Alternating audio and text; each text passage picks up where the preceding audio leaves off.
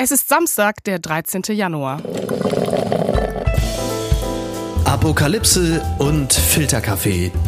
Die frisch gebrühten Schlagzeilen des Tages mit Jasmin M. Ja, und hallo und herzlich willkommen zur Wochenendbeilage von Apokalypse und Filterkaffee, dem News Omelette mit Deep Dive. Und ja, Sie hören das richtig. Ich begrüße Sie heute als Moderatorin und muss ehrlich sagen, ich vermisse schon fast das geistliche Guten Morgen von Markus Feldenkirchen an dieser Stelle. Aber ich habe was, nein, nicht was viel Besseres, weil sonst ist Markus Feldenkirchen traurig, aber etwas, was es auf jeden Fall wettmacht, nämlich einen ganz tollen Gast zu begrüßen, Emilia Smichowski. Guten Morgen. Hi. Ich werde dich jetzt kurz vorstellen auch wenn alle Leute, die uns hören, dich natürlich kennen. Du hast Operngesang studiert, dann Romanistik, dann hast du bei der Taz in Hamburg volontiert, dann warst du Redakteurin bei der Sonntaz, dann freie Reporterin, Buchautorin unter anderem wie Strebermigranten und Rückkehr nach Polen und seit 2020 beim Zeitmagazin erst als Redakteurin und dann als stellvertretende Chefredakteurin und seit 2023 gemeinsam mit Sascha Schalmowitz Chefredakteurin. Und nicht nur das, du bist 2023 zur Chefredakteurin des Jahres in der Kategorie Zeitschrift ernannt worden, was mega berechtigt ist und sehr cool. Du guckst mich schon so, aber ich finde, man sollte sowas äh, sehr feiern. Ich freue mich sehr, dass du da bist und Zeit für mich hast. Ja, vielen Dank für die Einladung. Ich freue mich auch. Sag mal direkt, also äh, hast du hier auf dem Weg hierhin, wir sitzen übrigens gemeinsam im Studio, äh, Musik gehört? Nein. Okay, was hast du denn als letztes gehört? Wann hast du das letzte Mal Musik gehört? Ich musste mich leider konzentrieren, weil gerade so viel Blitzeis ist, dass ich oh ja. keine Musik auf den Ohren haben konnte. Was habe ich zuletzt gehört? Ähm, ich habe, glaube ich, tatsächlich Taylor Swift gehört. Welchen Song? Alle. Okay, ja, also, okay. Und, ähm, du darfst mir deine Top 3 Songs nennen. Wir reden heute eh noch über Taylor. Oh Gott, ich bin ganz schlecht. Bist du, bist du so eine, die Songtitel von, nicht kennt? Nee. Ich bin sogar so eine, die Songtexte nicht kennt. Ich höre immer viel mehr auf die Musik, was bei Taylor Swift krass ist, ich weiß, weil es eine ganze Wissenschaft rund um ihre Texte gibt. Aber ich kann keine Texte referieren. Mir war das immer unheimlich, wenn Leute das konnten, vor allem Jungs. Also da musst du dich wahnsinnig von mir gruseln, weil ich glaube ich jeden Taylor Swift-Text kenne. Aber weißt du, was ich gehört habe, um mal ganz selbstreferenziell zu werden? Ähm, ich habe zuletzt Murder on the Dance Floor gehört. Mm. Und äh, du wirst den Song kennen. Ja, absolut. Magst du ihn? Flashback, total. Ich finde, äh, der Song ist echt so einer von denen, an denen sich so ein bisschen die Menschheit scheidet. Ich frage mich, wer dazu still sitzen oder still stehen kann. Niemand, denn äh, in dem Amazon-Film Saltburn, der gerade sehr äh, gehypt wird, ist dieser Song zu hören und dementsprechend ist sie auch wieder in den Top 10 der UK Charts ähm, mit dem Song. Und also ich muss ehrlich sagen, ich hatte den Song schon immer auf meiner Party-Playlist. Es ist jetzt nicht so, dass er irgendwie neu ist. Äh, aber ich finde es schön, äh, dass der Song jetzt auch auf Platz 98 der Billboard-Charts in den USA ist, was er nämlich vorher noch nie war. Ähm, Das ist äh, ganz interessant, dass junge Leute es schaffen, alte Dinge wieder cool zu machen. Ist das das Aufbrechen des Generationenkonflikts? Wir wissen es nicht. Aber ähm, du hast eben schon Taylor angesprochen, deswegen machen wir einfach weiter mit dem ersten Thema. Das hat mich traurig gemacht. Why is the New York Times publishing Gala Theories? Das berichtet The Cut. Also warum veröffentlicht die New York Times Theorien darüber, dass Taylor Swift angeblich gay, also in dem Falle lesbisch sei. Ähm, die New York Times hat sich sehenden Auges in einen Shitstorm begeben, in dem die Autorin Anna Marks ein 5000 Wörter Essay darüber geschrieben hat, dass Taylor Swift lesbisch sei. Die vielen Wörter verwendet sie darauf, wie eine Verschwörungstheoretikerin minutiös Beweise aus der langen Karriere der Swift zusammenzutragen. Der Backlash ist dementsprechend groß. Taylors PR-Leute, aber auch die im Artikel als Vorbild herangezogene Country-Sängerin Shelley Wright finden es überhaupt nicht cool, dass die wichtigste Zeitung des Landes über die sexuellen Präferenzen einer Sängerin Sängerin derart spekuliert. Zitat, There is a Taylor-shaped hole in people's ethics, sagte Tree Payne von Team Taylor angesichts dieses Übergriffs und legte noch einen drauf. Bei männlichen Superstars wie Shawn Mendes würde das nicht passieren. Weiß ich jetzt nicht, sagt der The Cut-Artikel. Ähm, hast du diese Debatte verfolgt und auch diesen Text gelesen darüber, äh, was alles dafür spricht, dass Taylor Swift nicht straight ist? Ja, ich verfolge eigentlich alle Texte über sie. Ich finde irgendwie, wir sind auch schon auf so einem Level angelangt, wo es so einen Swift-Journalismus gibt, mhm. den ich übrigens auch kritisch sehe, aber dazu vielleicht gleich noch was. Ich, ähm, ich habe auch den Text gelesen und finde es schon heftig. Also wie die Autorin echt ihre Texte seziert und nach Belegen sucht für etwas, was schon ja, wirklich, also das am meist zu schützende Gut ist nämlich ja. die Intimsphäre. Also krasser geht's gar nicht. Und da diese Spekulation anzuheizen. Und ich meine, klar, das gab es irgendwie immer und alle Fans äh, fragen sich das, aber es ist eben ein großer Unterschied, ob du auf Social Media irgendeinen äh, Quatsch postest oder eben in einer renommierten Zeitung so das, also ich fand ich total äh, too much eigentlich. Also ich würde das auch nicht unterstützen, dass diese Theorie verschriftlich in journalistischer Form gibt, aber die Debatte ist ja schon länger da, dass ähm, viele Fans zumindestens äh, auch die Sorge hatten, dass sie vielleicht lesbisch ist ähm, oder zumindest sich irgendwie queer identifiziert und das nicht in die Öffentlichkeit trägt, weil sie ja auch aus einem sehr republikanischen, weißen Fan Gemeinde kommt äh, und dass auch die Menschen sind, die äh, viel dazu beigetragen haben, dass sie so reich ist, wie sie jetzt ist. Und unter anderem diese Lover-Ära, die sie hatte, wo es sehr viele Flaggen gab, die es sozusagen in den Farben des Albums wiedergespiegelt gab ähm, und auch die Theorie, ähm, ob sie mit Kali Kloster befreundet war, das wird da alles aufgegriffen. Und also ich finde den Artikel auch too much. Ich finde es nur interessant, wie das jetzt bei Taylor auf einmal so ein großes Thema ist, weil die gleiche Autorin hat über Harry Styles zum Beispiel auch schon sehr ähnliche Artikel verfasst. Äh, und da frage ich mich, der Aufschrei, der da nicht da war, hat das was damit zu tun, dass die Moralisierung, die durch Taylor auch bei uns Journalisten teilweise stattgefunden hat, eine andere ist. Ja, ich glaube, dass einfach ihre Fangemeinde ja mega krass ist und groß und so und auch sehr mächtig vielleicht in der Gesamtheit der Stimmen, die es gibt. Ich finde dennoch, also das ist irgendwie, es liegt nicht an uns Journalisten darüber zu spekulieren, welche Sexualität jemand hat. Das war bei Dolly Parton im Übrigen und ich glaube auch bei vielen wirklich Superstars ganz genauso. Also die ist ja irgendwie verheiratet mhm. mit einem Mann, den die Öffentlichkeit nicht kennt, ist irgendwie ihr ganzes Leben auf Tournee und irgendwo anders als zu Hause gewesen und hatte immer eine sehr, sehr enge Freundin dabei, wo man auch gefragt hat, ja, ist die irgendwie mehr als das? Und auch Dolly Parton hat ja irgendwie eine Fangemeinde, die von konservativ bis irgendwie queer geht. Aber das ist irgendwie, das ist, das finde ich, ist nicht unser Job. Und gleichzeitig finde ich schon, also wie gesagt, ich lese alle Swift-Artikel, weil ich es natürlich auch super spannend finde und diese Frau spannend finde. Und was mich schon stört, das hat auch der New Statesman neulich in einem Artikel geschrieben und dem würde ich total recht geben, ist, dass irgendwie die meisten Journalisten Swifties sind, die über mhm. Swift schreiben. Und das ist vielleicht auch ein Phänomen, das es besonders irgendwie im Musikjournalismus gibt und gar nicht so sehr, also wenn du einen Politiker porträtierst, vielleicht weniger. Und ich finde auch, auch wenn du einen Popstar äh, porträtierst, tut irgendwie eine Distanz ganz gut. Also ich meine, die machen das alle offiziell und öffentlich, dass sie auch Fans sind, das ist ja gut, sie verheimlichen es nicht, aber irgendwie ist mir das too much. Also Jetzt habe ich, ich ein zweites das, Mal too much gesagt. Das ist, äh, hier darf man Englisch sprechen. Das äh, wissen die Hörer, die meine Folgen mit Markus Feldenkirchen hören, sehr wohl, dass man hier auch äh, viel Englisch hört.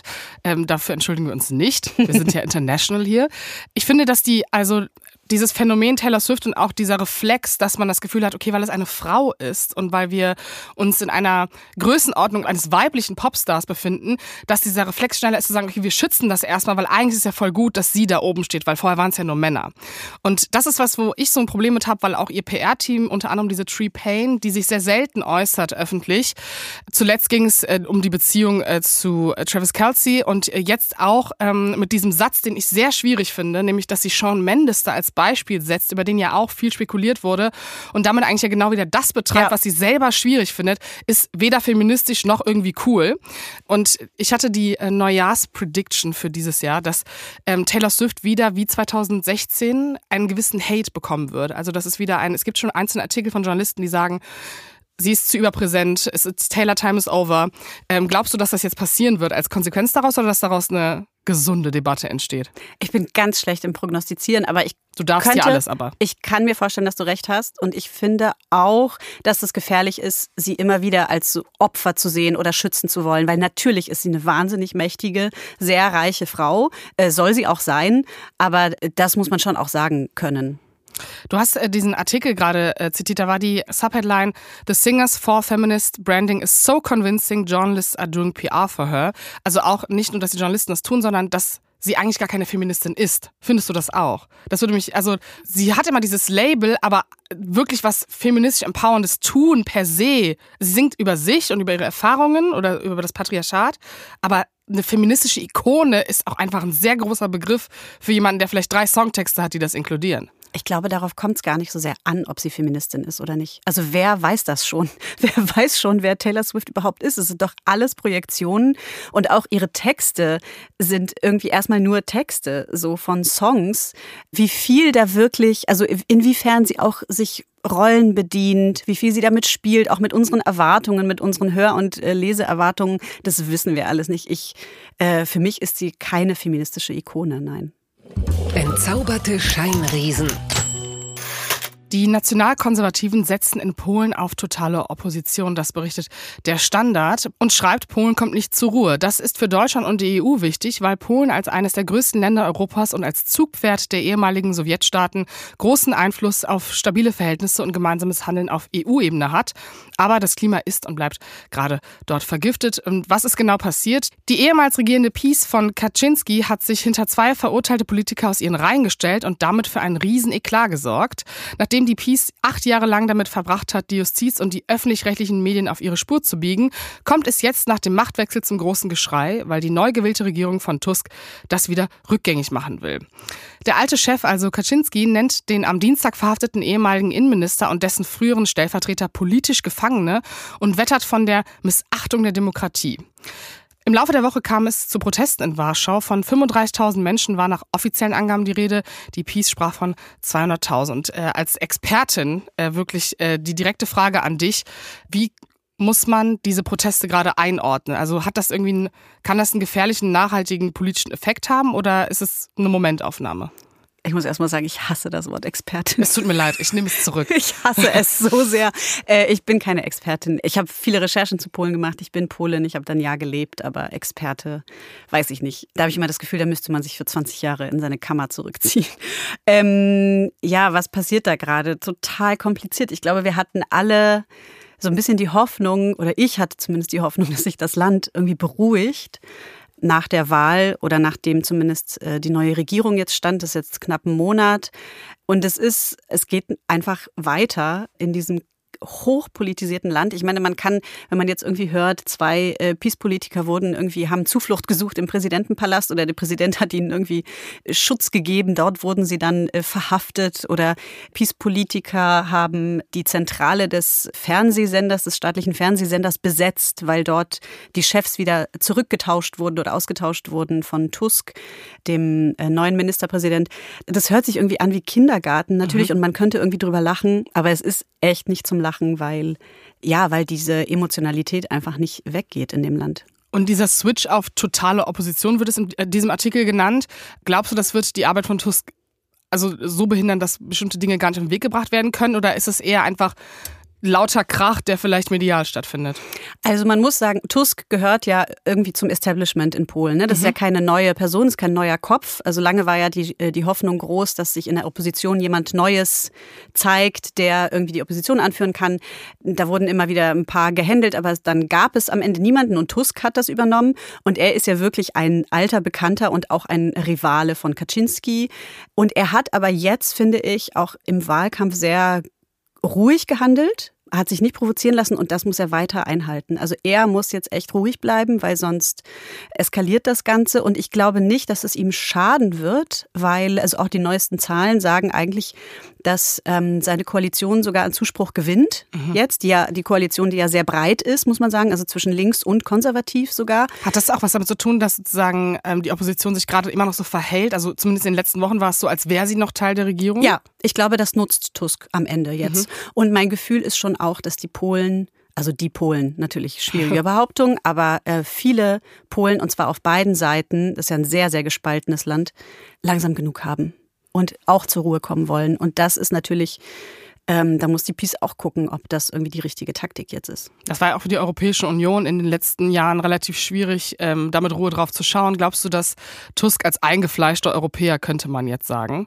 dafür sorgt, dass Themen der letzten Zeit, also wie zum Beispiel Migration ähm, oder auch wie man damit umgeht mit Geflüchteten, die aus der Ukraine kommen durch den Angriffskrieg, ähm, dass sich da irgendwas verbessert oder dass, es sich, dass sich solche Dinge beruhigen? Oder glaubst du, die Debatte ist da trotzdem noch? Ja, mal gucken. Also ich meine, er wird ja nicht das Land äh, ändern und die Menschen, die dort leben, sind sehr verhalten, was Einwanderung angeht. Polen ist einfach ein Auswanderungsland, mhm. klassischerweise. Die Leute sind rausgezogen und äh, die Polen kennen Einwanderung auch eigentlich gar nicht, außer okay. von den Ukrainern. Und das kann auch ein Tusk ja nicht ändern. Und auch was das Abtreibungsverbot angeht, ist nicht klar, wie sehr er das wieder zurückändern kann oder wie weit er auch da die Konservativen. Ähm, Aber es war ein ähm, Wahlversprechen. Mitnimmt. Das war ein Wahlversprechen, aber ob er das einlöst und wie er es einlöst, weiß man auch nicht. Also auch vor dem sehr rigorosen Abtreibungsverbot war das Abtreibungsrecht in Polen jetzt nicht gerade sozusagen äh, positiv für die Frauen. Das heißt, ähm, fast ähnlich wie bei der Ampel wartet man jetzt noch ein paar Monate und schaut, äh, was erste Bilanzen sind. Das sind wir ja eh gewohnt. Ganz weit vorne. Frankreichs neuer Premier Attal macht seinen Ex-Lebensgefährten zum Außenminister. Das berichtet die Presse und das sind die Headlines, für die ich persönlich hier bin. Das ist, es, es könnte auch einfach ein Glamour- oder Cosmopolitan-Artikel sein. In der französischen Regierung kommt es nach dem Austausch der Premierminister zur erwarteten Personalrotation, aber das mit einem gewaltigen Hammer. Die Presse aus Österreich konzentriert sich anders als ihre deutschen Pendants auf die wichtigen Details, nämlich allen voran Frankreichs neuer blutjunger Premierminister macht seinen Ex-Lebensgefährten zum Außenminister. Ähm, jetzt steht hier die Frage Slay Fragezeichen. Also popkulturell würde man ja sagen, das ist ja äh, zumindest in queeren Gruppierungen könnte man sagen, es ist ja eine Art von die Türen für andere offen halten, wie man sich das wünscht. Im ersten Findest Moment. du? Naja, also man hat da irgendwie eine Vetternwirtschaft, die ja auch mal Marginalisierten hilft, könnte man jetzt zynisch sagen. Ich musste tatsächlich, äh, ich weiß gar nicht warum, es ist irgendwie schrecklich, aber ich musste wirklich zuerst an Kai Wegner und die Schulsenatorin denken. Gut, das ist äh, ja. Also äh, ich weiß nicht, ob ähm, ich meine, der Mensch kann ja viel, aber ob er wirklich so gut berufliches und privates trennen kann, ich bin da sehr skeptisch. Nee, ich glaube, das kann, ich glaube, das kann niemand an keiner Stelle. Und ich glaube, dass, also in meiner Bewertung, deswegen, ich glaube, ich bin da auch so, ja, ich mache Politikjournalismus, aber an der Stelle bin ich auch so, ja, also wer würde das nicht tun? Also ich finde, ich habe die Headline gelesen dachte so, oh, es ist gewagt, auch mit Blick auf die politische Stimmung im Land. Aber das ist ja auch noch nicht alles. Also es gibt auch noch andere News aus Frankreich. Äh, Das ist alles auch nicht im Handumdrehen passiert, denn Macron und Attal haben ganz viele Entscheidungsrunden gedreht an diesem besagten Mittwochabend. Es gab insgesamt vier Treffen zwischen ihnen und alle Entscheidungen wurden dann häppchenweise, wie Macron es liebt, an die Presse geleakt. Dass die französische Regierung bei dieser kleinen Rochade ein gutes Stück nach rechts gerückt ist, macht die Presse vor allem an der neuen Kulturministerin Rashida Dati fest. Sie war unter Sarkozy schon Justizministerin und hat sich damals bereits eindeutig politisch positioniert. Zudem laufen gegen sie also so nebenbei, ähm, noch Korruptionsermittlungen wegen 900.000 Euro Lobbyismusverdiensten für Renault von 2009 bis 2011. Also finde ich gar nicht mal Attals Buddy äh, so interessant, sondern ähm, Macron versucht, äh, das war ja vorher klar, äh, mit Blick auf die Europawahlen und Le Pen, die einfach weit vor ihm liegt, einen kleinen Rechtsruck in seiner eigenen Regierung und Mannschaft zu haben, äh, um den Leuten zu zeigen, dass er irgendwie äh, das hört, was sie wollen. Attal war übrigens auch der, der das Abaya-Verbot vor ein paar Monaten äh, groß gemacht hat. Und es scheint den Leuten zu gefallen, weil Attal ist unter anderem einer der beliebtesten Politiker gerade in Frankreich. Ja. Und auch die Personalie Rashida Dati hat jetzt irgendwie nicht äh, für Unmut im ersten Moment gesorgt, weil man das, diese Schärfung ins konservative Profil wohl ernst nimmt. Würdest du sagen, dieser Plan könnte aufgehen? Äh, Das kann ich nicht beurteilen, aber äh, Macron soll sich ja mit sozusagen Nicolas Sarkozy zusammengetan haben und äh, Rat geholt haben vom Ex-Präsidenten. Deswegen vielleicht auch die, die Personalie Dati. Ja, mal gucken. Also, ja, vor allen Dingen auch nicht Bruno Le Maire, der ja eigentlich heiß und hoch gehandelt war, auch für diesen Posten. Äh, er sich aber dann für diesen 34-jährigen Attal, da kommen wir wieder zu dieser, ähm, jetzt hat man wieder so ein Bullpolish, so man hat einen jungen Mann, man hat einen schwulen Mann. Was hält man eigentlich davon? Aber der ist mir ein bisschen unheimlich, muss ich sagen. Vom Aussehen oder von der ganzen Quatsch Präsenz? vom Aussehen. Nein, nein, von dem, was man so liest. Also der, der wird ja irgendwie Duracell-Häschen genannt.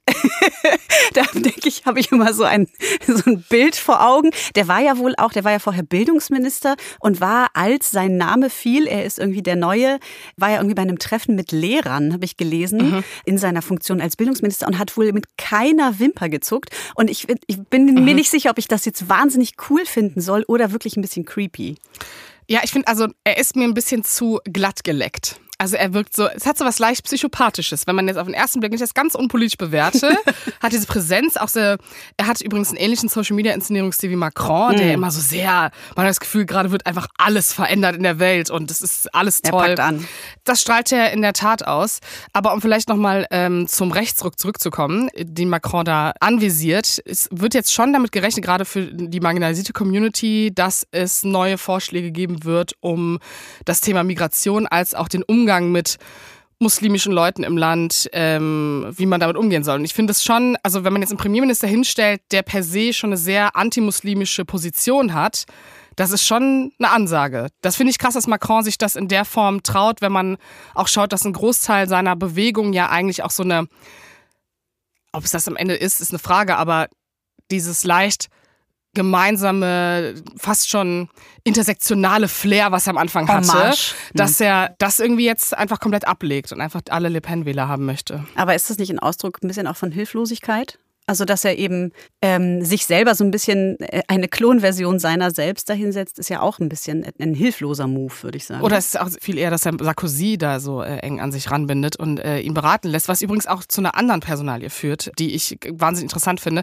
Er hat nämlich auch andere Regierungsmitglieder wie den bisherigen Verkehrsminister Clement Bohn ausgetauscht, der eigentlich lange als Vertrauter von ihm galt, der sich aber ähm, anscheinend zu linksliberal geäußert hat beim Immigrationsgesetz äh, und jetzt einfach ausgetauscht wurde. Und da fließt eigentlich auch wieder die Besetzung von Dati damit zusammen, weil Macron mit Blick auf äh, die Stadt Paris, die ja gerade von Anne äh, Hidalgo ähm, regiert wird, mhm. Dati nämlich dort kandidieren soll Ja, unter der Flagge Jahr, von. Macron nächstes Jahr. Und da also einfach versucht wird, äh, sowohl Paris als auch äh, die Europawahl neu rechts zu labeln. Ich befürchte, das wird ein paar Auswirkungen haben, die wir jetzt vielleicht noch nicht sehen. Also ich finde, man Klar, es ist irgendwie funny, dass Attal äh, das macht und seinen. Ex-Freund, genau, ex da auf diesen Posten setzt. Aber ja, es hat so ein bisschen was von, es ist so ein bisschen sexy House of Cards French Edition. das stimmt, ja. Der Trick der Woche. Der Berliner Weg, den Antisemitismus in der Kunst zu beseitigen, äh, das war ein Artikel von der Zeit von Dirk Peitz. Ähm, Der ist schon etwas länger her, aber äh, hat ein paar, wie ich finde, wichtige Essenzen der Debatte aufgegriffen. Deswegen habe ich ihn hier nochmal mit reingenommen. Ähm, Wir brechen nochmal kurz runter, was gerade so los ist in dieser Debatte. Der noch immer recht neue Berliner Kultursenator Joe Scialo hat vor einigen Wochen eine Maßnahme verkündet, die seit dem Talk of Town in der Berliner Kulturbranche ist. Cialo, CDU, will, dass kulturelle Fördergelder Berlins in Zukunft an die Unterzeichnung einer Antidiskriminierungsklausel geknüpft werden. Wichtig, dass wir uns diesen Begriff merken, weil der scheint in der Debatte unterzugehen. Bald darauf regte sich großer Widerstand in der Kulturszene, die sich schnell auf den Begriff Antisemitismusklausel eingeschossen hat, denn darauf scheint das Hauptaugenmerk der Klausel zu liegen. Sehr stark heruntergebrochen ist die Befürchtung, dass die Klausel benutzt wird, um jegliche Israel-Kritik unmöglich zu machen. Es kam zu Protesten. Cialo wurde als der Elefant im Porzellanladen zum Beispiel im Spiegel bezeichnet. Und er stellte sich seinen Kritikern, konnte sie aber nicht beruhigen. Und ähm, ich weiß nicht, ob du diese Debatte, man kommt ja im Internet nicht drum herum, Nein. verfolgt hast. Hast du diese Klausel, als es zu Beginn rauskam, hast du die überhaupt mitbekommen, bevor sich Leute darüber aufgeregt haben? Wie immer nein. Äh, man kriegt ja die Dinge immer erst mit, wenn sich Leute aufregen. Ich muss sagen, ich finde die Klausel gar nicht schlecht. Ich finde es mutig von ihm, ähm, dass er sich da rauswagt, dass er sich festlegt. Gerade auch als so sehr neuer und ja auch sozusagen nicht hauptberuflicher Politiker, der kommt ja eigentlich aus, der, aus dem Musikbusiness und ist jetzt in dieser Zeit irgendwie in dem Job, also auch jetzt nach dem 7. Oktober, die wahnsinnig kompliziert und schwierig ist, gerade in der Kulturbranche, die ja viel geschwiegen hat nach dieser ähm, Hamas-Attacke. Und ich finde es okay, so eine Klausel festzulegen. Also die äh, Kritik, die äh, politisch zumindest äh, kommt, unter anderem auch von der SPD, die auch beklagt, dass das Prozedere, was Cialo da gewählt hat, überhaupt nicht mit denen abgesprochen wurde, obwohl sie Koalitionspartner sind, sehr opportunistisch wirkt mit Blick darauf, dass das jetzt sozusagen nach dem 7. Oktober ein Vorschlag von ihm war, weil es ist ja nicht so, als wäre das vorher schon beklagt worden oder ein Punkt gewesen, an dem man stärker hätte nachschärfen können. Findest du das berechtigt? Weil ich, also ich hadere ein bisschen damit, weil ich glaube schon, dass, wenn man darüber spricht, okay, was bezeichnen wir eigentlich als Antidiskriminierung, worauf legen wir ein Augenmerk, sollten diese Fördergelder ja eh erst vergeben werden, wenn man geprüft hat, ob es per se allen demokratischen Grundwerten entspricht, was man da finanziert. Also Rassismus, Antisemitismus, all diese Dinge spielen dabei ja eine Rolle, Klassismus, all diese Dinge. Und da frage ich mich so, dieses Augenmerk jetzt darauf nochmal speziell zu legen, kurz danach wird halt von manchen einfach als opportunistische Chance gewertet. Wobei ich bei dir bin, dass ich glaube, dass es als, als signalpolitisches auf jeden Fall ein schönes sein kann, dass man merkt, dass man sich trotzdem damit beschäftigt in der Kulturbranche. Ja, vielleicht war es eine Korrektur von etwas und vielleicht ist es irgendwie auch, hat es was Opportunistisches, aber mein Gott. Also was soll er denn machen? Soll er, soll er sozusagen dann eher beim, beim alten, äh, indifferenten Kurs bleiben? Äh, Finde ich nicht. Und ich, ich meine, niemand ist, äh, es, es werden keine Stimmen irgendwie leise gemacht. Jeder darf frei sprechen. Die Kunst ist weiterhin frei. Keiner muss sich auf bestimmte Förderungen bewerben, so, äh, zum wenn er damit nicht einverstanden ist. Zum Beispiel hat der Chef des Berliner Ensembles, Oliver Reese, gesagt, dass er das gerne, weil du gerade meintest, jeder kann frei sagen und machen, was er möchte, dass er das freiwillig unterschreiben wollen würde lieber. Also ich glaube, dieses Prinzip von ich sehe mich als Demokrat und ich schaffe Kunst oder ich mache etwas und dann nochmal explizit das zu unterschreiben, was man vielleicht eh schon als selbstverständlich sieht. Ja, so selbstverständlich scheint es ja nicht zu sein in diesen Zeiten. Aber glaubst du, dass der jetzige Einwurf und die Art, wie darüber debattiert wird, dass das langfristig nicht vielleicht selber den Marginalisierten, die es betrifft, schadet? Das kann sein. Das kann ich ganz schlecht beurteilen jetzt. Ich finde trotzdem diese Maßnahme, ich finde, es ist, es ist ein guter Akt so. Mhm. Und äh, man muss schauen, was daraus erwächst und wie es weitergeht. Aber nach der Dokumenta, nach dem 7. Oktober, dieses ständige, ah ja, hier, das ist Einzelfall und man muss ja gegen alle Formen von Antisemitismus und Rassismus vorgehen. Also es wurde, wurde wirklich sehr wenig konkret über die Antisemitismusvorwürfe, die es immer wieder gibt, äh, in der Kulturbranche gesprochen, auch von den Verantwortlichen. Und das ist jetzt ein Versuch. Ich glaube, die, die Angst, die ich an manchen Stellen verstehe, ist, dass Menschen, die sich politisch damit befassen in ihrer künstlerischen Arbeit, wenn wir auf das Thema Israel-Kritik kommen, wer da die Linie zieht zwischen was angebracht ist und was nicht. Also ich finde, dafür gibt es einfach demokratische Dinge, also dass man den Staat nicht aberkennt und dass man jüdisches Leben nicht in seiner Arbeit beleidigt oder gefährdet. Das ist für mich irgendwie gesetzt. Aber die Frage ist, wer macht denn dann die Linie zu, was ist berechtigte Israel-Kritik und was nicht. Ist das nicht auch genauer festgelegt? Ist es teilweise, aber das ist. Also die, die Antisemitismus-Definition? Die Antisemitismus-Definition, die war ja auch schon vorher, die auch die Bundesregierung bei der Vergabe dieser Gelder, also an jede Stelle, die Gelder vergibt, hat das ja eigentlich per se schon mit drin gehabt, genau. weil es ja auch was mit Menschenrechten zu tun hat am Ende des Tages. Deswegen auch nochmal die Frage, das explizite Rausschreiben dessen, ist es dann doch nur kurze Symbolpolitik und wir können es alle wieder beruhigen oder wird es dann bestimmte Dinge geben, die es die ganze Zeit gab, die viele als demokratisch bezeichnen würden und dann dürfen sie nicht mehr gefördert werden. Also mein Gefühl ist schon, dass es gerade in der Kunst und Kultur da auch blinde Flecken gab. Also definitiv. Ja. Ich meine, schau die Dokumente an. Ja. Und dass wir da jetzt irgendwie genauer hinschauen, dass sich da auch die Politik Gedanken macht und sich nicht wegduckt, also ich, ich kann nur dabei bleiben, ich finde das richtig. Es gibt äh, noch eine Abzweigung aus der CDU selbst, nämlich ein CDU-Kollege von Cialo, Adrian Grasse, der wissenschaftspolitischer Sprecher der CDU-Fraktion ist, sagt, aus meiner Sicht auch in der Wissenschaft, dass mit Steuergeldern keine rassistischen oder antisemitischen Projekte unterstützt werden dürfen. Was ich wahnsinnig progressiv fand, weil er erstens beide Aspekte, sowohl Rassismus und Antisemitismus, ähm, aufgefasst hat und das ja ein konstruktives Weiterdenken des Ganzen wäre. Also mhm. in welchen Bereichen man das tun könnte, äh, fand ich ähm, relativ nennenswert. Die unbequeme Meinung. A homeless man sleeps in the lobby of my apartment building. What should I do? Ja, diese Frage wurde dem Chefethiker des New York Times Magazins gestellt und der setzt sich ja regelmäßig mit Problemen von Menschen auseinander, die genug Zeit und Geld haben, um die Times zu lesen. Also es geht um einen obdachlosen Mann, der ähm, in der Lobby dieses Apartment, dieses Wohnungskomplex schläft und was der Mann tun soll. Die Frage an sich, weiß nicht, was ist dein erster Reflex? Was mein, denkst du, wenn du diese Frage hörst? Mein erster Reflex ist, ich hasse diese Formate. Hier spricht eine Magazin-Chefredakteurin. Nein, nein, das ist ja auch ein, ein sehr, sehr gängiges Magazinformat, was ich aber wirklich nicht mag. Ich bin da auch entgegen sozusagen ähm, des Trends, weil ich weiß, dass die Nachfrage danach steigt. Ich weiß, dass die Menschen diese Formate lieben, weil sie irgendwie klare Antworten versprechen auf ethisch-moralische Dilemmata so. Also das, das gibt's äh, irgendwie überall, mhm. äh, in fast jeder Publikation. Und ich lese immer die Frage, und ich lese nie die Antwort dazu. Mich interessiert die Antwort null.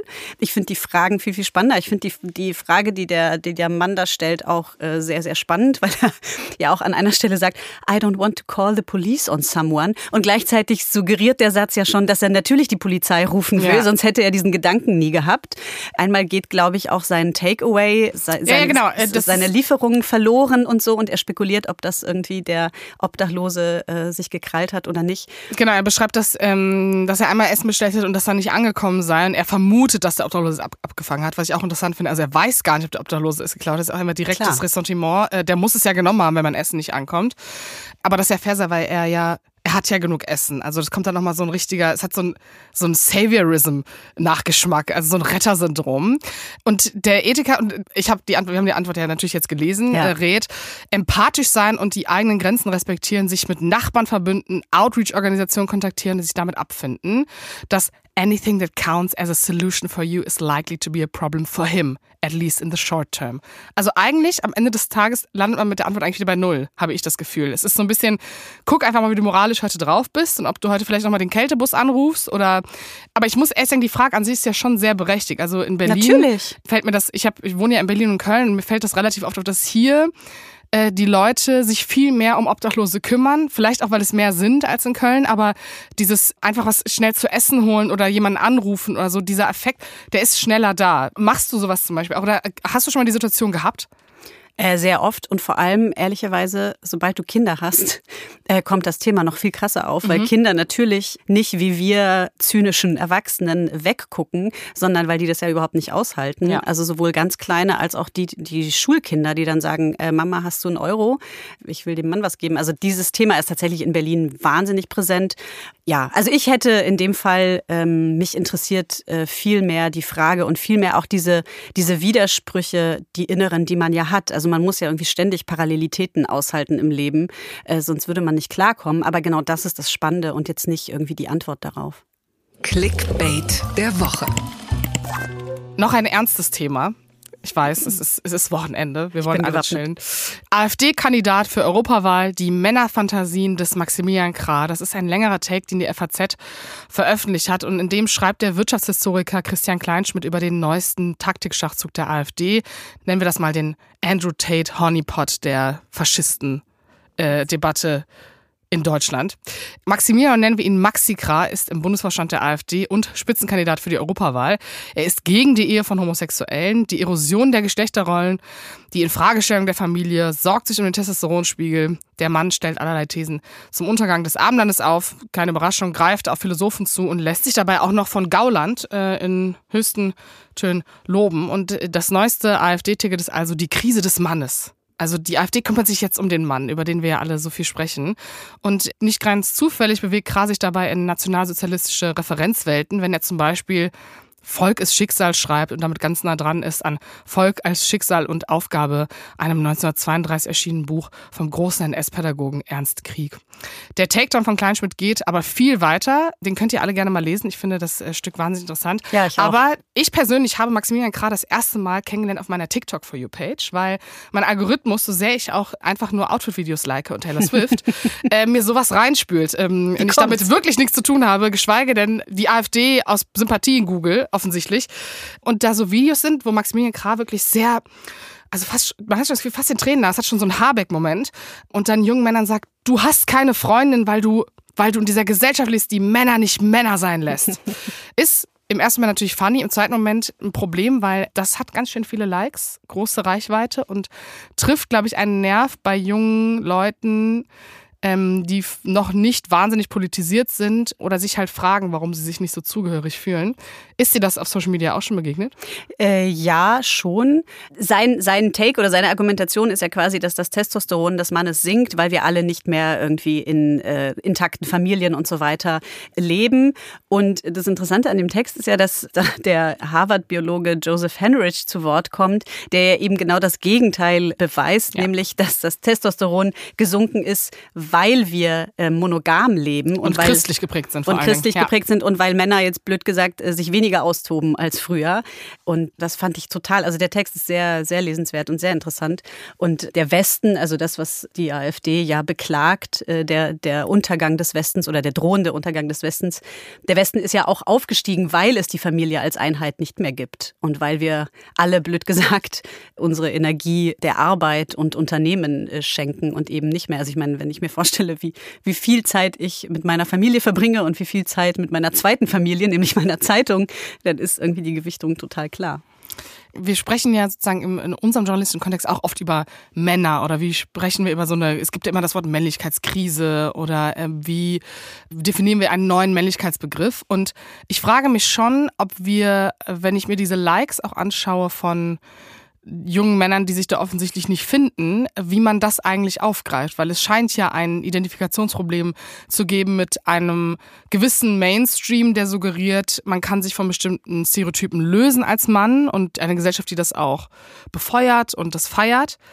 Ähm, aber auf der anderen Seite diese anderen Männer da halt irgendwie so rumtapsen im Dunkeln. Ist das so oder, oder nehme ich das falsch wahr? Weil es gibt ja einfach auch Männer, die an einem gewissen Männlichkeitsbild festhalten. Das findet man vielleicht selber nicht cool, aber sie sind halt, sind keine Demokratiefeinde damit, aber sie stehen einfach auf ein altes, toxischeres Männlichkeitsbild. Und wie holt man das denn demokratisch ab, sodass man nicht den Moment hat, dass Maximilian Krah mit seinen halbkruden Thesen in seinem Buch, das auf keinem einzigen Fakt äh, beruht, das anscheinend abholt. Naja, also ich würde schon da so ein bisschen runterkochen wieder, weil ähm, ich glaube jetzt nicht, dass Gras Buch irgendwie zum Bestseller wird und alle jungen nee, Männer. Sagen wir die TikToks. Ähm, Mir geht's um ja, aber auch bei den. TikToks, also es gibt irgendwie Bots auf dieser Welt. Wer weiß, äh, wie viele Likes sozusagen von echten Menschen ähm, gemacht werden zum Teil. Ich finde auch die mediale, also wir sind alle sehr, sehr heiß gewesen auf die ganzen Andrew Tate ähm, Texte und Jünger. Das wurde sehr, sehr groß gemacht.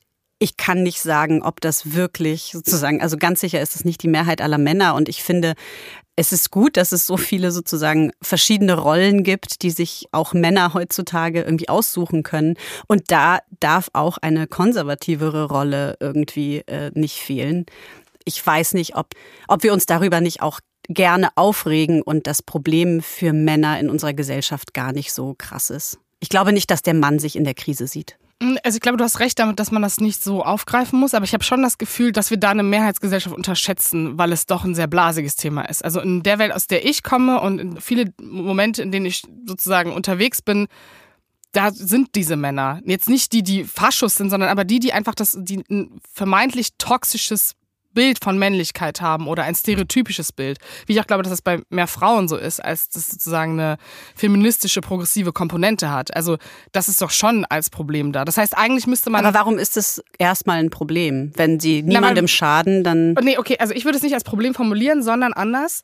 Wenn wir darüber sprechen, was wir vermeintlich an Fortschritt in solchen Debatten haben, habe ich mal das Gefühl, das ist auf einmal die Mehrheit. Und ich glaube, das ist sie nicht. Nein, das glaube ich auch nicht. Das heißt aber eigentlich, wir brauchen gar nicht drüber reden. Nee, das würde ich nicht sagen, aber wir setzen immer so ganz extrem an. Also Mhm. ich glaube wirklich, dass, sorry to say, dass niemand sich Gras Buch äh, kaufen wird. Ähm, Ja, dein es, Worte sei denn, Gott, in Gottes Öhrchen. es sei denn, wir reden drüber und die FAZ schreibt drüber. Aber der Text ist sehr lesenswert. dann, dann lassen wir das jetzt. Lest den Text. Clickbait der Woche. Ich habe hier Selena Gomez Takes im Vergleich. Also wir haben hier gleich zwei Headlines und die erste ist What were Selena Gomez and Taylor Swift whispering about äh, bei The Cut? Also ähm, bei den Golden Globes gibt es einen Videoausschnitt von Selena Gomez und Taylor Swift, äh, wo Selena Gomez äh, fast aufgeregt Taylor Swift etwas ins Ohr flüstert und Taylor Swift so no und Selena Gomez so mhm. und das ganze Internet rätselt, was passiert ist. Wir haben hier also nicht nur Gala-Theorien, sondern wir machen hier einfach weiter mit unseriösen Themen, ähm, nämlich Selena Gomez und die besonders bizarren Bilder haben eine Welle an Lippenlesern äh, auf TikTok und Instagram dazu bewegt, daraus die Theorie zu machen, dass Selena Gomez anscheinend ein Foto mit Timothy Chalamet machen wollte und Kylie Jenner ihr das verboten hat, was aus einer alten Fehde kommen soll, weil Hailey Bieber ja mit Justin Bieber verheiratet ist und eine Freundin von Kylie Jenner ist und dementsprechend Beef zwischen Kylie Jenner und Selena Gomez herrschen sollte. Es ist kompliziert. Es ist sehr kompliziert. Ich habe das Video mehrere Male geguckt mit verschiedenen Sachen, die da gesagt wurden anscheinend. Und alles hat für mich gepasst. Also mich kann man einfach mit allem überzeugen. also sie hat da anscheinend über alle geredet. Ich würde alles glauben. Aber es ist es hat wirklich weite, weite Kreise gezogen, sodass Selena Gomez sich auch äußern musste.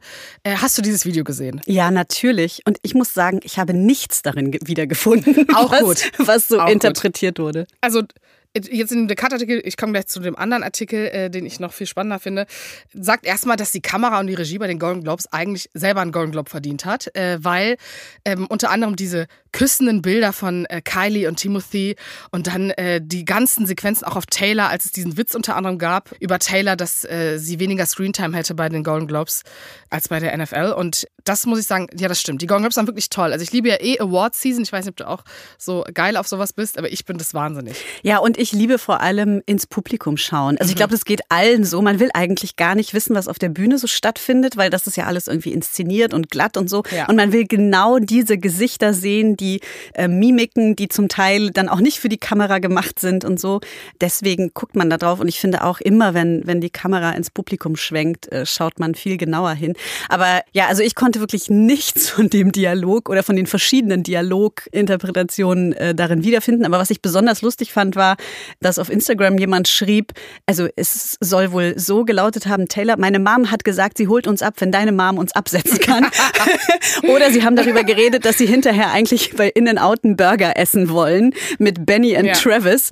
Und da dachte ich, ja, vielleicht ging es auch einfach, also ziemlich sicher, oder ich will daran glauben, dass es eigentlich nur um Ich sowas muss leider ging. deine Illusion äh, aufheben. Zerschlagen. Ich, ähm, ich muss die komplett zerschlagen, Schade. weil Selena Gomez hat kommentiert. Äh, Selena Gomez ist ja eh sehr aktiv auf Instagram, dazu gleich noch zwei Sätze. Sie hat geschrieben, sie hat Taylor in dem Moment angeblich davon erzählt, ähm, dass zwei Kollegen von ihr eine Beziehung haben. So, Mhm. und das ist wahnsinnig interessant, weil es sehr nahe liegt, dass es unter anderem um Meryl Streep und den Kollegen Martin Short, der ebenfalls in der Serie, wo Selena Gomez für nominiert war, nämlich Only Murders in the Building, Mhm. dass die beiden jetzt eine Beziehung haben, nachdem herauskam, dass Meryl Streep im Prinzip sieben Jahre scheinverheiratet lange, war ja. und getrennt war. Das fand ich von ihr wahnsinnig unklug, weil ähm, diese Theorie eh nahe lag, dass die beiden zusammen sind und dass Selena Gomez dann nochmal sagt, dass sie über zwei Kollegen spricht, die eine Beziehung haben. Das öffentlich zu kommentieren, das war dann für mich auch einfach ein wahnsinnig unkluger Move. Aber sie hat doch keine Namen genannt. Sie hat keinen Namen War das genannt. offensichtlich Aber quasi? sie hat in dem Kommentar, das habe ich eben vergessen zu erwähnen, auch gesagt, dass das zwei Leute sind, die heute da sind, Ah. die miteinander anbandeln. Und es könnten, Ah. also es kommen sehr wenige in Frage. Und wenn Selina sie auch noch kennt, dann wären halt Martin Short und Meryl Streep echt naheliegende Kandidaten. Sie hat quasi den Lichtstrahl von sich Völlig. voll weggelenkt. Ja. Ja, das ist ein bisschen fies. Damit kommen wir zum zweiten Take, nämlich von der Glamour Deutschland. Ja. Ähm, das ist, ich finde es toll, wenn wir solche Medien auch mal zitieren. Nämlich Selena Gomez, Taylor Swift und Kylie Jenner, ihr angeblicher Streit bei den Golden Globes einfach erklärt. Und der Text kommt einfach zu der These, dass das wahnsinnig toxisch und sexistisch ist, Ja. dass wir darüber sprechen. Bitchfight, das gibt's doch nicht. Bitchfight. weißt du, was ich toll finde, dass auch du für diese Folge, für das Denglisch und Englisch genauso auseinandergerissen wirst auf X das, ich. ist, das ist aber echt krass. Sobald man hier reinkommt, fängt man an, Englisch zu reden. Nee, das ist, ähm, das ist meine Influence, würde ich Mm, jetzt sagen. natürlich. Natürlich, so ein großes Ego muss ich haben. Nee, aber ich muss sagen, also ja, aber ich habe leider was gegen Selena Gomez. Deswegen kann ich, ich glaube, das ist internalisierter Sexismus meinerseits gerade. Was hast du gegen sie? Was ist dein Ähm, Problem mit die ihr? ist wahnsinnig aktiv, die redet viel zu viel, macht dauernd Fässer auf, die nichts mit ihr zu tun haben, aber dann geht es die ganze Zeit um sie. Und ich finde, das ist eine sehr nervige und narzisstische Medienstrategie. Und dann beschwert sie sich über Aufmerksamkeit. Und meinst dann du? postet sie, dass sie nicht mehr auf Instagram aktiv sein Hm. wird. Und dann ist sie 16 Stunden später wieder da. Das ist mittlerweile Das ist sogar, auch ein eigenes Genre, das Verabschieden und wieder, wieder ja, ankommen und auf Social Ryan, Media. er hat's genailt auf Twitter, hat nämlich getwittert darüber, dass Selena Gomez jetzt wieder da ist. Es gab dann sozusagen nach diesen 16 Stunden, Selena Gomez postet on Instagram, schrieben die einfach nur drüber, um, when people say they don't want to fly with Ryanair anymore. Und sie es halt wieder machen. Und das ist einfach genau das. Es Mhm. Das ist so genau diese- das, ja. Ich denke mir auch manchmal so, ich mache eine Instagram-Pause und dann sehe ich so ein Vogue-Cover, das ich geil finde, dann bin ich so, fuck, das muss ich jetzt, das muss ich jetzt posten. ähm, aber sie geht mir einfach wahnsinnig auf den Nerv. Sie hat auch in dieser ganzen Israel-Palästina-Debatte sehr unwissentlich irgendwie Sachen gepostet, sich dann entschuldigt, das zurückgenommen, das nicht zurückgenommen. Und ich dachte die ganze Zeit so, Gut, da war sie aber echt nicht die Einzige auf Instagram. Voll, aber sie hat halt dann immer wieder Pausen angekündigt und sagt, die, die ganzen Leute, die gehen mich persönlich an und sie hat so richtig Opfer die ganze Zeit gespielt und das macht mich wahnsinnig wütend. Aber vielleicht bin ich auch das Problem. Nee, ich kann das schon verstehen. Also, aber das ist natürlich echt. Ich weiß nicht, warum sie, vor allem sie, dich so triggert, aber das ist ja nun wirklich dieses sich sehr wichtig nehmen, sich groß inszenieren, auch irgendwie dieses Social-Media-Problem, was wir ja alle haben, weil wir alle ständig nur auf diesen Plattformen sind äh, und viel zu viel und so weiter. Das ist ja irgendwie nichts, was nur Selena Gomez hat. Aber klar, sie ist äh, groß und bekannt und äh, könnte sich ein bisschen beruhigen. Genau, wir machen jetzt einfach PR-Tipps. Genau, wir und sagen einfach, uns jetzt. hör einfach auf zu posten, Selina. Das gibt's doch gar nicht. KI-Bild nach Keith Haring sorgt für Empörung, das berichtet die FAZ. Unter der Woche hat sich ein X-User einen Spaß erlaubt. Er hat ein weltbekanntes, unvollständiges Gemälde des großen Pop-Art-Künstlers Keith Haring durch die AI gejagt, mit dem Auftrag, dieses zu Ende zu malen. Das KI-Bild ging viral, die Empörung war riesig, vor allem auch deshalb, weil Haring mit dem Gemälde damals die viel zu früh verstorbenen Opfer der AIDS-Pandemie der 80er Jahre thematisierte. Im Bild waren zwölf Linien abgeschnitten, Lebenslinien. Haring starb selbst 1990 an AIDS. Umso entlarvender ist dann die Vervollständigung dieses Bildes, aber auch die Aufregung darüber. Das Bild wurde in seiner Aussage so natürlich entfremdet. Dieser Eingriff ist aber doch kaum mehr als ein Meme und keine Gay Erasure oder ähnliches. Kommen mal alle wieder runter. Das ist so die Meinung, die im Netz äh, stattfindet. Ich habe das gesehen und ich musste mich erstmal so informieren. Also ich, ich, kannte dieses Bild und ich war so, okay, was hier gerade über passiert? Und ich dachte so, das war einfach halt ein Dulli, so wie es andere Dullis gibt, die irgendwas in die KI reinwerfen gefühlt und dann halt irgendeinen Scheiß damit machen. Also Total. gar nicht den Aufreger wert. Nee, null, null. Also ich verstehe überhaupt nicht, warum man das so hochhängt. Mir ist das auch viel zu kulturpessimistisch. ähm, ich meine, wir wissen alle, dass die KI natürlich auch neben allem Guten irgendwie hässlich sein kann oder medioker und irgendwie super durchschnittlich und, und so weiter. Das ist keine Ahnung, also für mich ist das irgendwie kaum eine Nachricht wert. Und gleichzeitig fand ich die, die Antwort desjenigen, der das gemacht hat, ähm, sehr witzig, weil der irgendwie Fragen gestellt bekommen hat, ich glaube von NBC, mhm. und dann am Ende angegeben hat, das sei alles von der Chat-GPT beantwortet worden. Ja, was ja auch wieder an sich wieder was Künstlerisches hat, ne, am Ende des Tages. Ja, das schließt sich der Kreis. Äh, also es gibt äh, eine kleine Bonuskritik, AI versus KI, Kunst, die sich einfach mit AI kopieren lässt, ist bedeutungslos sagt Ai Weiwei. Und das Zitat ist schon Wucher, weil im Sinne von alles, was sich sozusagen vervollständigen lässt oder einfach kopieren lässt, sei bedeutungslos. Das ist der Take, den er in einem sehr rotzfrechen Interview, wie ich finde, reinwirft und damit auch sagt, dass unter anderem Picasso vielleicht in der heutigen Welt einen anderen Job angefangen hätte, wenn er jetzt noch leben würde, mit der KI. Das war, ich fand das wahnsinnig spannend, weil ich so dachte, ja, man denkt sich ja oft bei so Pinterest oder Tumblr-Kunst, ähm, manche vielleicht auch bei Banksy. Das sind so Dinge, die das könnte man. Auch. Das könnte ich auch. Und hätte ich das vorher einfach gemacht, wäre ich jetzt auch berühmt und würde Geld verdienen. Ich finde, es ist ein diskutabler Take, weil ich glaube, dass sozusagen der Moment, wo Menschen in ihrer Analyse sagen, okay, das ist ziemlich einfach, das, das ist es irgendwie nicht wert oder das ist keine hohe Kunst, dass das jetzt schneller passiert als vorher. Oder ist es einfach nur eine Illusion, weil ich äh, selber gelangweilt bin von sowas und Kunst nicht appreciaten kann? Es gibt sie noch. Die gute Nachricht.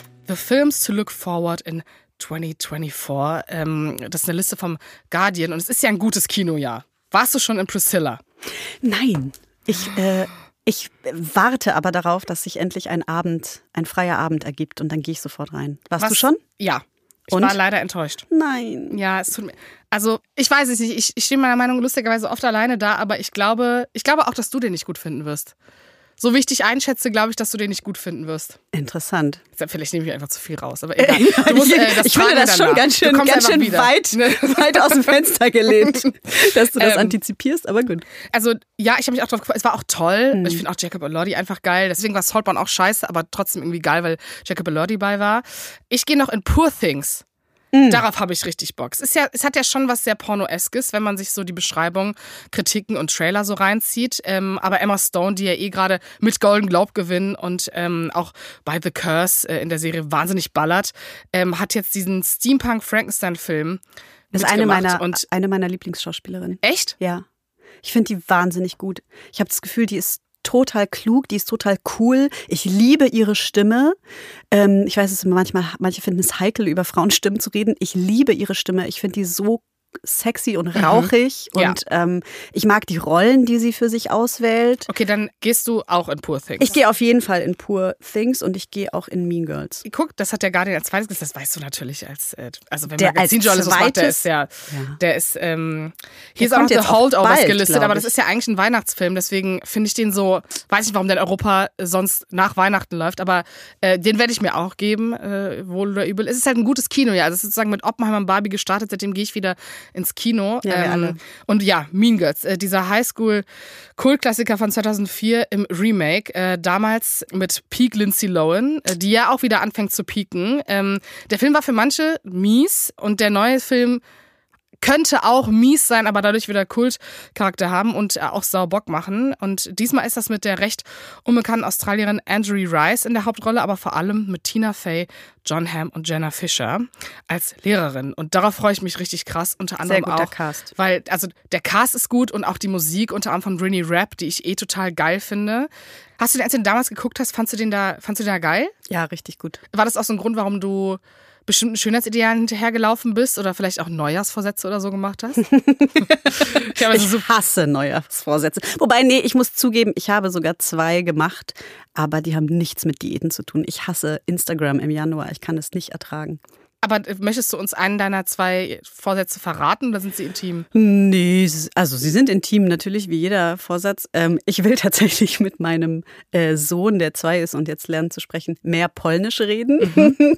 Das kennen, glaube ich, alle Migranten, dieses Ich will meine erste Muttersprache mehr benutzen. Ja. Und ich will tatsächlich mehr Muskeln aufbauen, weil ich ihn nicht mehr tragen kann, weil er so schwer geworden ist. Also ein, okay, also ein sportliches Vorhaben, der, sportliches Vorhaben, das ja. praktikabel ist, das gar nichts mit dem mit dem ähm, Fitnessvorsatz an sich zu tun hat. Nee, also ich, also ich meine, ich bin jetzt 40 geworden, mhm. ja, und man sagt ja, die Muskeln schwinden ab diesem Alter sowieso rapide und ich merke das auch. Also ich meine, wir sitzen den ganzen Tag, wir sitzen auch hier gerade und dann muss ich den aber irgendwie mit Einkauf und äh, Laptop auf dem Rücken und tausend Sachen irgendwie tragen und das ist echt krass. Aber ich finde krass, dass du sagst, dass du Instagram hast im Januar, weil ich ja. habe das Gefühl, die letzten zwei Jahre sind die Leute bei mir so, die haben alle keinen Bock mehr auf Neujahrsvorsätze. Und bei mir ist so das, der Zwölf-Wochen-Rhythmus. Also, dass man sich für zwölf Wochen einen Plan setzt, egal wann im Jahr und das durchzieht. Das ist dann das neue Ding auf meiner For You-Page. Vielleicht bin ich aber auch in der falschen Blase. Ja, ich habe mich echt gefragt, was los ist bei mir, dass ich wirklich so zugeballert werde. Also du kriegst ja dann auch immer mm. Vorschläge und so und ich wirklich überall nur dieses New Year, New Me. Und es geht halt nur ums Essen so. Und dann ja auch immer, also wie es ja unserer heutigen Zeit entspricht, keiner sagt ja mehr Diät, aber es geht die ganze Zeit nur um Diät. Und ich finde, äh, ich bin da wirklich echt so, ich freue mich, wenn der Januar vorbei ist. Und ich liebe ja, ich liebe Salat und Gemüse, aber ich finde, der Salat hat es nicht verdient, dass man ihn irgendwie fast schon missbraucht optisch. Ja. Also ständig wird irgendwie Kale, äh, also Grünkohl, äh, massiert mit Dressing und so. Und es ist schon äh, es ist echt ermüdend. Und ich muss ehrlich sagen, Salat kann auch einfach wahnsinnig ungesund sein. Also ich komme aus, wenn man Kenneck isst, dann ist man, ist einfach oft auch viel Öl, viel Süßes, Falafel frittiert. Also es ist halt, das ist auch im Salat drin. Deswegen finde ich immer diesen Salat, ja, weil da Salat ist, dann ist es irgendwie healthy in deiner Bowl, wo sonst noch 700 andere Sachen drin sind, ja, ja, die es nicht sind. Und es ist healthy und natürlich geht es natürlich, es geht überhaupt nicht darum, dass du ja eigentlich dünn sein willst. Das Aber darf ich dir sagen, ich habe einen Neujahrsvorsatz. Sag mal. Also kein Vorsatz, sondern das kommt einfach mit der Musikindustrie, weil dieses Jahr kommen so viele gute Musikalben raus, dass ich glaube, dass ich eine neue Personality einfach haben werde in diesem Jahr. Und im Januar jetzt unter anderem die neue Single von Ariana Grande, auf die wir alle gewartet haben. Und es ist so New Year, New Me, weil einfach popkulturell neues Me. Ich einfach eine neue Identität erschaffen kann, damit ich weiß nicht, ob du das kennst. Wenn Durch jetzt, Musik. Ja, ist auch so Taylor Swift, wenn Taylor Swift Reputation ähm, ihre Version rauskommt, werde ich auch ein neuer Mensch sein. Ja, das, das ist meine, das sind meine Vorsätze. Das, das kommt einfach natürlich, dass ich eine neue Person werde. Aber dann bist du quasi offen für dein neues Ich, weil du kennst es ja noch nicht. Ja, natürlich. Du weißt ja noch ja, nicht, natürlich. was es mit dir wird. Ich bin ein Pinterest-Girl. Aha, ja, okay. Okay, dann schicken wir alle mit äh, diesen Nicht-Neujahrsvorsätzen ähm, weiter ins schöne Wochenende. Ich danke dir sehr, dass du äh, heute hier warst. Ich hoffe, es hat dir gefallen. Total. In meiner ersten Solo-Moderationsfolge. Stimmt. Deine Premiere und meine. Ja, das finde ich ganz toll. Ähm, habt's schön. Gesegneten Tag noch. Adios. Ciao. Apokalypse und Filterkaffee ist eine Studio Bummens Produktion mit freundlicher Unterstützung der Florida Entertainment. Redaktion Imre Balzer. Executive Producer Tobias Baukage. Produktion Hanna Marahiel. Ton und Schnitt Niki Franking. Neue Episoden gibt es täglich. Überall, wo es Podcasts gibt.